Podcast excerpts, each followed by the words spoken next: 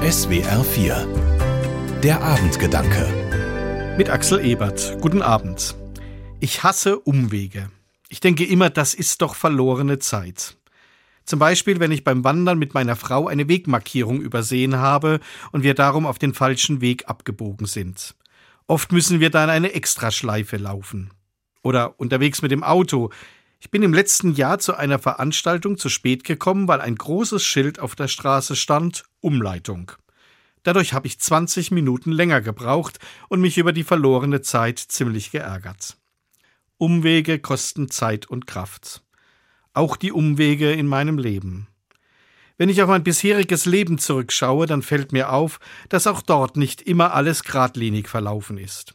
Auch im Leben gibt es Umwege. Vor einigen Jahren hatte ich mich auf eine neue Stelle beworben, aber die bekam dann nach einem halben Jahr Bewerbungsverfahren ein anderer. Ein halbes Jahr schien umsonst. Verlorene Zeit. Oder als mein Studium zu Ende war, wollte ich unbedingt als Pfarrer in eine Gemeinde. Aber zuerst hat man mich für ein Jahr an eine Schule gesetzt, damit ich dort Religionsunterricht gebe. Auch so ein Umweg, der mich Zeit und Kraft gekostet hat. Aber ich habe gelernt, dass das Leben eben nicht einfach geradlinig verläuft, sondern eher Schritt für Schritt. Vorwärts und rückwärts und in Schleifen und manchmal ohne dass ich weiß, wohin das alles führt. Und trotzdem, mancher Umweg ist für mich auch zum Segen geworden.